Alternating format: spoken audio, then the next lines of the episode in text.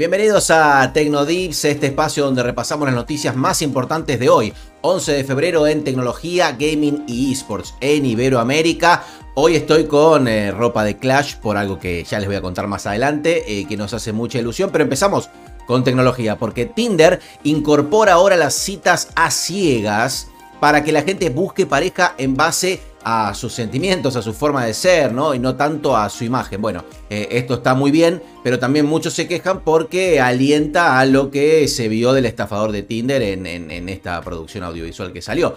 Veremos cómo sale, eh, parece, parece bueno igualmente. OnlyFans, eh, Picarón, que lo conoces, la plataforma de contenido premium para usuarios comunes, ahora permite utilizar NFTs como fotos de perfil, como avatars.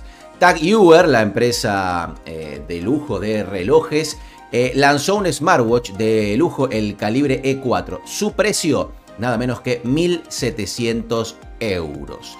Vamos al mundo de los videojuegos. Hoy se estrena Uncharted, la película, que obviamente está basada en la serie, eh, serie y la saga de videojuegos de Naughty Dogs. Así que desde hoy se puede ver en cines. Seas usuario de la plataforma que seas, a partir de hoy, eh, y en realidad a partir de ayer también, eh, hay descuentos, así que te recomiendo que entres a los stores y mires eh, qué te podés comprar.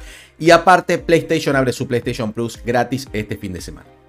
Nintendo está trabajando en una nueva versión de su mítico Wii Sports, ¿se acuerdan? Con el que jugabas tenis y otras cosas, pero obviamente para Nintendo Switch. Media Market, uno de los retailers más importantes en España, eh, tuvo un problema por el cual todos los videojuegos que vendían los vendía a un céntimo, a un centavo. Bueno, lo anularon y a los que compraron le dijeron, mira, no, no te lo vamos a dar, fue un error y, ya está.